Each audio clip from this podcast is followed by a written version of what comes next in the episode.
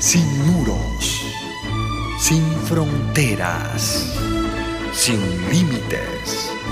Radio Mundial Adventista, más que una radio, sembramos esperanza. Salmo 94. En este Salmo 94 se pide a Dios que dé una respuesta satisfactoria a la inquietante cuestión del aparente triunfo de los impíos.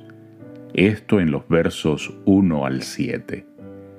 Y en los versos 8 al 11 se exhorta a los jueces injustos, que se jactan de la aparente indiferencia de Dios ante el crimen y la injusticia.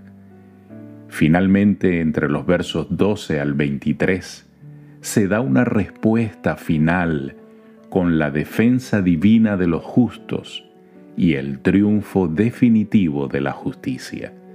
Este salmo garantiza que a pesar de que aparentemente triunfa el mal, al fin prevalecerá la justicia. Tiene las características de un salmo litúrgico. Versos 1, 2, 3 y 5.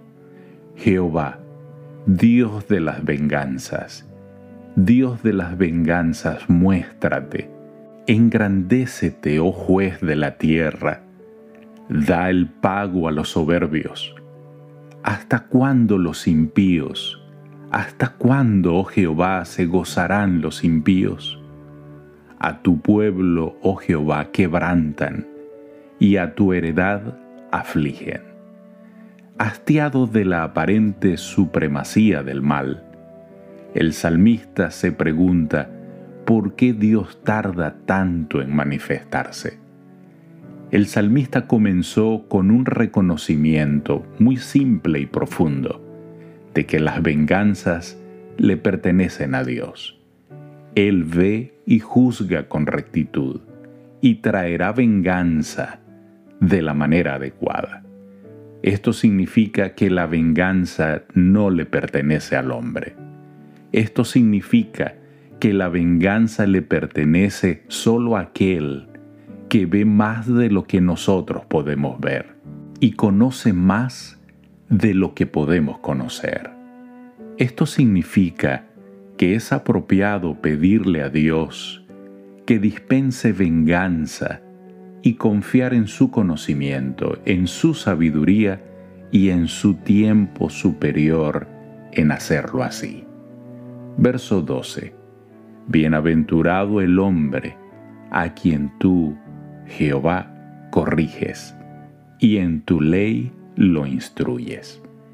Este versículo presenta una multitud de bendiciones que Dios prodiga a los justos. Él corrige, él instruye, Él proporciona descanso, nunca abandona, juzga en justicia, ayuda contra los malvados, sostiene en el tiempo de peligro y consuela. Esta es una maravillosa promesa para aquellos que reciben la enseñanza de la palabra de Dios.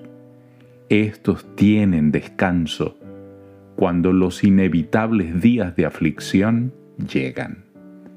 Verso 14 y 15. Porque no abandonará Jehová a su pueblo, ni desamparará su heredad, sino que el juicio será vuelto a la justicia, y en pos de ella irán todos los rectos de corazón. Aunque la corrección de Dios dure mucho tiempo, sus hijos fieles pueden confiar en que Él no los abandonará. Una vez más la justicia concordará con los eternos principios del carácter y del gobierno de Dios. Luego de estas interrogantes que se hacía el salmista, buscó y buscó qué era o quién era el que lo guardaba, el que lo defendía, y mejor aún el que lo animaba a seguir, el que no lo dejaba caer cuando estaba a punto de hacerlo y pronto encontró su respuesta. Verso 17, 18 y 19.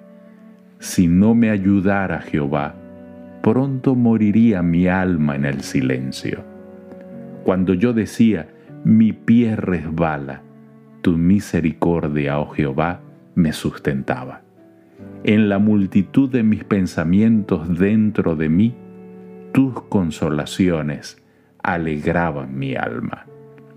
Una firme confianza en Dios aleja los pensamientos que producen nerviosidad y los sustituye con pensamientos consoladores. Las consolaciones de Dios proporcionan paz y tranquila seguridad. Aunque parezca que resbalamos y es imposible soportar la prueba, más aún nos sentimos solos, Dios está allí a nuestro lado. El bien triunfará pronto, mis amados, y la justicia prevalecerá por encima de la injusticia. El Señor está cercano a los quebrantados de corazón. Jamás abandonará a sus hijos. Sea en esta vida o en la venidera, Jesús vindicará nuestra causa al haber permanecido fieles a Él. Jamás dudemos de su palabra. Querido Dios, gracias por tu fidelidad. Gracias por soportar nuestras quejas. Ayúdanos, Señor, a entender que siempre estás a nuestro lado. En el nombre de Jesús lo agradecemos. Amén. Dios te bendiga.